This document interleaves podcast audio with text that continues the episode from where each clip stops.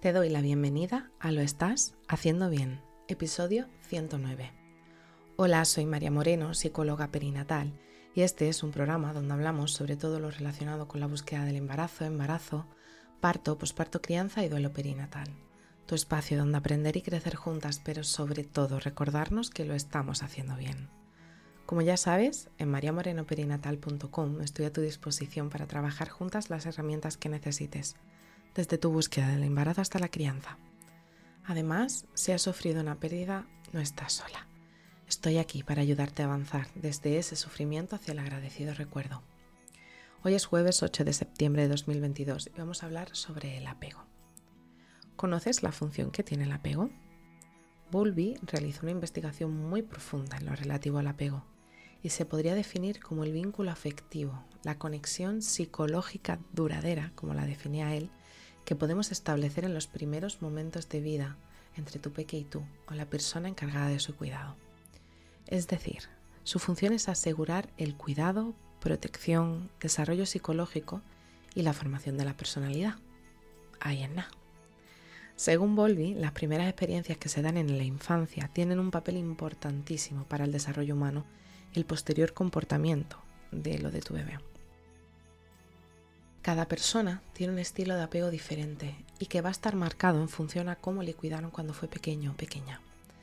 ¿Por qué? Porque la función del apego es principalmente adaptativa y tiene dos funciones básicas. La primera aporta seguridad psicológica y la segunda es asegurar la supervivencia a través de cubrir las funciones biológicas. Vale, entonces ¿cuántos tipos de apego hay? Hay cuatro tipos de apegos. El primero lo podríamos definir como el apego ambivalente o ansioso, donde el bebé o la bebé no puede hacer frente a la ausencia de la persona que le cuida. A su vez, esta persona que le cuida tiende a proteger demasiado al bebé o a la bebé y no le permite tomar riesgos y no incentiva su independencia.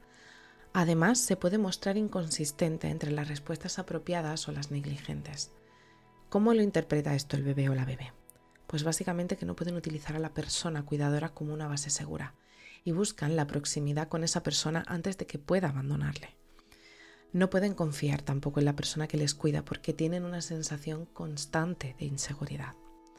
Esto se traduce en miedo y angustia exacerbada ante las separaciones. Necesitan también muchísima aprobación a la hora de dar un paso y suelen estar constantemente vigilando para que no les abandonen Irse cuando el bebé no se da cuenta no es una opción si queremos hacer una crianza respetuosa. Otro tipo de apego sería el apego evitativo, que son bebés tan dañados que sienten que no pueden contar con sus cuidadores. Esto a su vez ocurre porque la persona cuidadora no atiende al bebé cuando llora o incluso puede alentarle y desalentarle a la misma vez su independencia.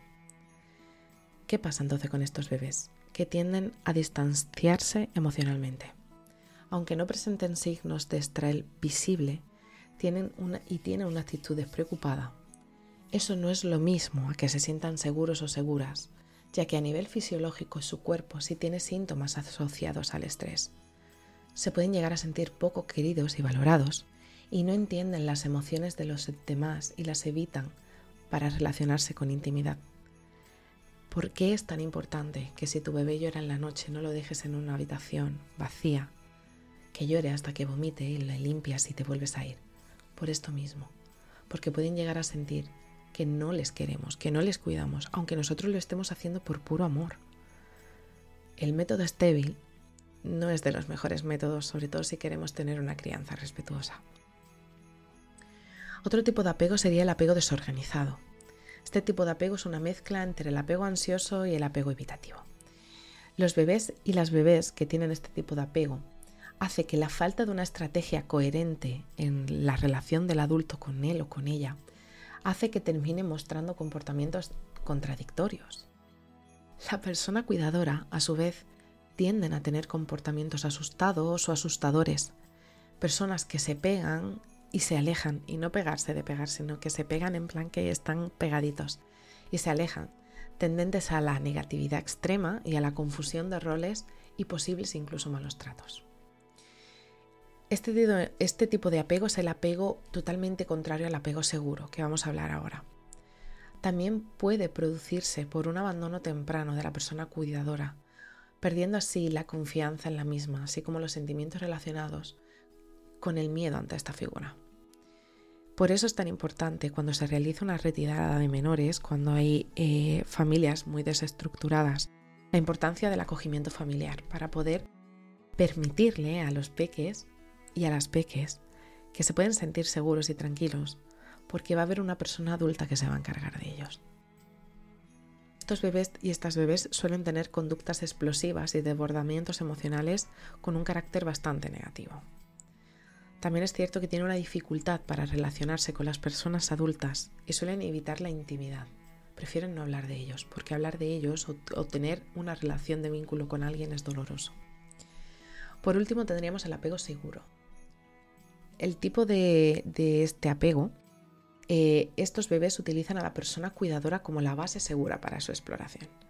A su vez, la persona reacciona de forma apropiada, rápida y consistentemente a las necesidades que presenten el peque. Este tipo de apego está caracterizado por ser incondicional. Se podría resumir en el te quiero por lo que eres y no por lo que haces.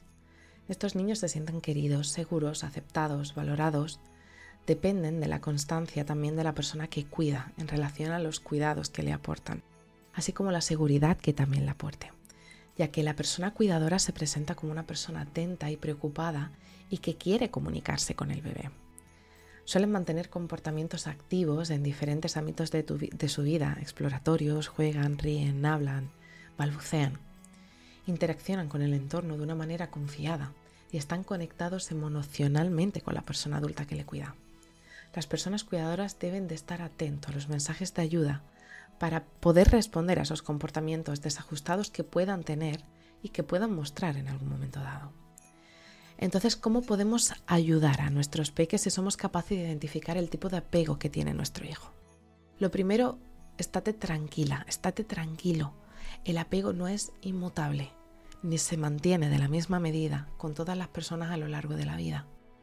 No podemos olvidar que el comportamiento de una persona está relacionada o está mediada también por la conducta de la persona que tiene enfrente, por lo que es muy posible aprender conductas relacionadas con el apego seguro. Entonces, ¿por dónde puedo empezar? Pues primero, obsérvate y obsérvale. Así serás capaz de ver qué tipo de conductas realizas y qué tipo de conducta realiza él o ella, y podrás ser capaz de realizar modificaciones en aquellas con las que no te hagan sentirte bien y no le hagan sentirse bien. Pero ¿cómo? Pues desarrollando estrategias para generar seguridad con los recursos que ya tengamos disponibles, pudiendo así responderle a sus necesidades, como por ejemplo, acaríciale, abrázale, juega con él o con ella, Cuida de su bienestar físico. Preocúpate por su bienestar emocional. Pregúntale cómo fue su día. Hablar temas que le, realmente le interesen, no lo que me interesan a mí, a los que él o a ella le interesen. Busca cuentos, libros o películas que te puedan ayudar a comunicarte con tu hijo o con tu hija. Pero sobre todo, no le tengas miedo a decirle, te quiero, me importas y la más difícil de todas, perdón. Hay multitud de formas de poder mantener una buena comunicación con tu hijo o con tu hija y que esto podrá generar un apego seguro que tanto deseas. Ya lo hablamos en el episodio del Círculo de Seguridad Parental. Cagarla es el primer paso para comenzar a conseguir aquello que queremos. Así que si estás en ese momento en el que acabas de descubrir el tipo de apego que puede tener tu peque, te abrazo fuerte, no estás sola. Y bueno, hasta aquí el episodio 109 de Lo estás haciendo bien. Recuerda que puedes ponerte en contacto conmigo en mariamorenoperinatal.com. Gracias por estar ahí, por estar al otro lado. Nos escuchamos mañana viernes con temáticas relacionadas con el duelo perinatal. Y recuerda, lo estás haciendo bien.